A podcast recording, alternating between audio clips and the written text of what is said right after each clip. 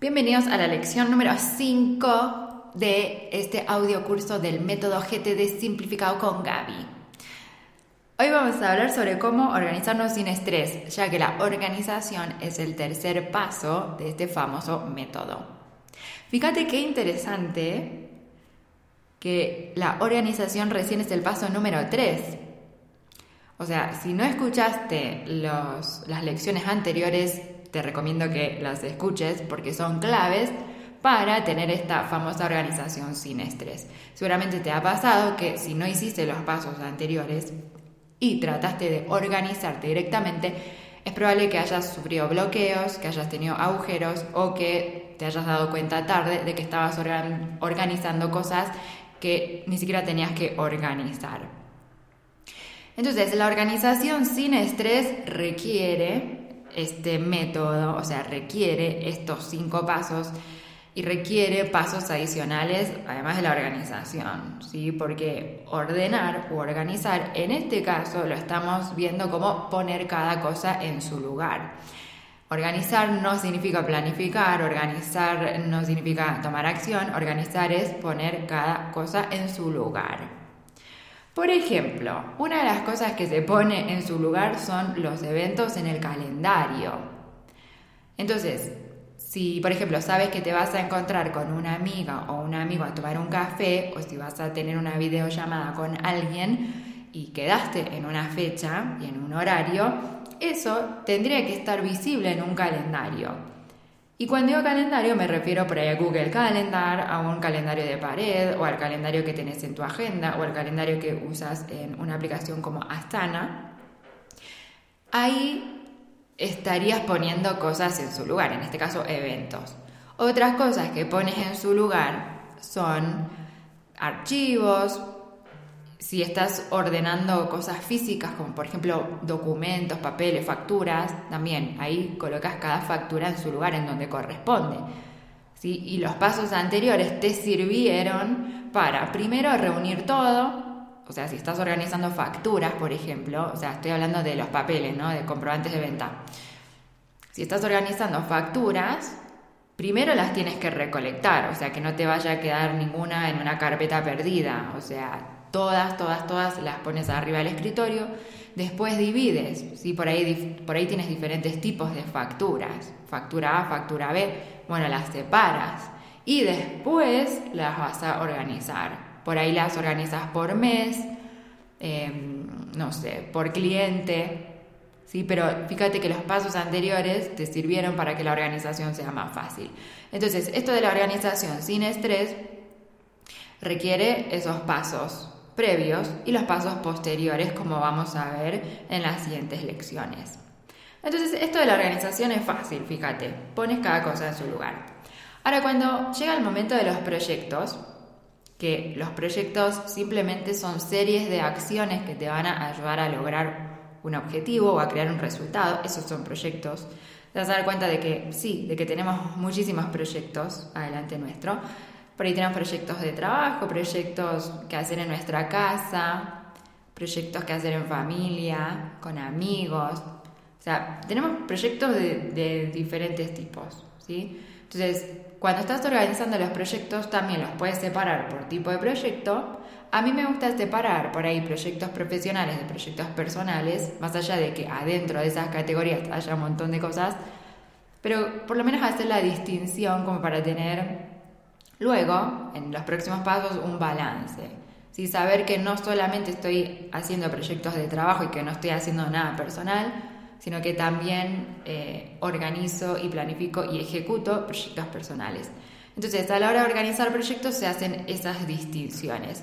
Otra distinción que se hace o que, o sea, no sé si, si el método GTD lo enseñan así tal cual, yo lo tengo tan aprendido y tan interiorizado que, siempre lo explico así. Pero algo que a mí me sirve a la hora de organizar proyectos es elegir o definir cuándo quiero o deseo trabajar en ciertos proyectos. Entonces ahí también viene un orden. Vienen los proyectos actuales, los proyectos en los que yo quiero trabajar este mes, o esta semana y después hay proyectos futuros que sé que los quiero hacer en los próximos meses, tal vez sé en qué mes los quiero hacer. Y después hay otros proyectos que son proyectos a incubar, esos proyectos de algún día. Esto sí lo menciona, o sea, esto sí se menciona en el método GTD, en el tradicional. Esos proyectos a incubar, esos que sabemos que queremos hacer algún día, pero que no tenemos definido cuándo los vamos a hacer, esos proyectos necesitan un espacio para estar, para madurar, ¿sí? para incubarse, para crecer. Entonces también está bueno tener esa lista de proyectos a incubar y ahí metes todos los proyectos que sabes que algún día de tu vida los vas a hacer y los tienes ahí. Y con el tiempo, con las revisiones, esos proyectos van madurando, que igualmente lo vamos a ver en la próxima lección pero me parece importante hacer mención de este tipo de proyectos, ya que cuando pones cada proyecto en su lugar, esta es una posible eh, categorización que existe para empezar a organizar tus proyectos. Algo que a mí me gusta hacer también en este paso es organizar las próximas acciones de proyectos actuales. Yo sé que estoy dando muchísima información, yo sé que te estoy dando mucha información acá, pero bueno, vos toma lo que te sirva. Ahora, si quieres ver cómo es que esto se realiza de manera práctica en un sistema, esto yo te lo enseño en el curso Vibra Productiva, que es un curso premium, así que al que te puedes sumar en cualquier momento. Si, te interesa este curso, tengo un taller gratuito en donde te explico toda la metodología y te explico cómo es el curso también, cómo lo trabajamos. Y para ver ese taller, directamente vas a gabriela-h.com barra taller o talier, T-A-L-L-E-R. También te dejo el link en las notas de este episodio o de este audio para que vayas. Y bueno, si quieres una guía para hacer esa organización, lo vemos en Vibra Productiva.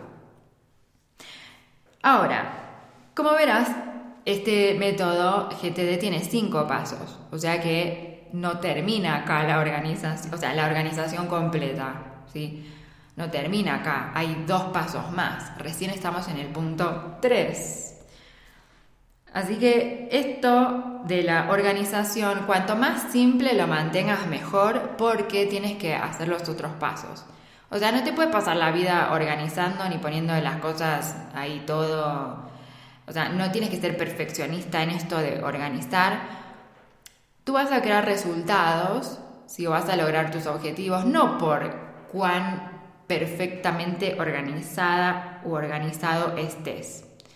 Vas a crear resultados por otras cosas.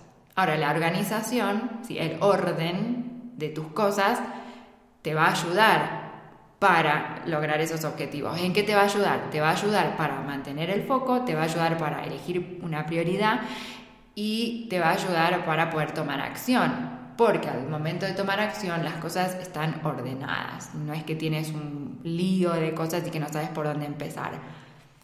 Con la organización te preparas para actuar. Generalmente para producir resultados, para lograr objetivos, generalmente tienes que tomar acción, acción inteligente. O sea, tienes que tomar acción en las cosas correctas que sabes que te van a producir resultados. Entonces, esas acciones se organizan. Y después vienen los próximos pasos. Así que con esto cierro esta lección. En la próxima vamos a hablar de la revisión. Y como te decía hace un par de minutos, si ya te está interesando esta metodología, si ya la quieres poner en práctica y quieres tener tutoriales y todo, eh, y quieres tener mi guía para hacerlo de una manera metódica, bueno, te voy a estar esperando en Vibra Productiva, que al final del curso, de este audio curso, te voy a explicar un poco más en detalle cómo es. Pero bueno, yo ya conozco a varios de ustedes, yo sé cómo son, yo sé que quieren tener la posibilidad de empezar ya, así que desde este momento ya se los estoy avisando. Ahora sí, nos vemos en el, o nos escuchamos en la siguiente lección.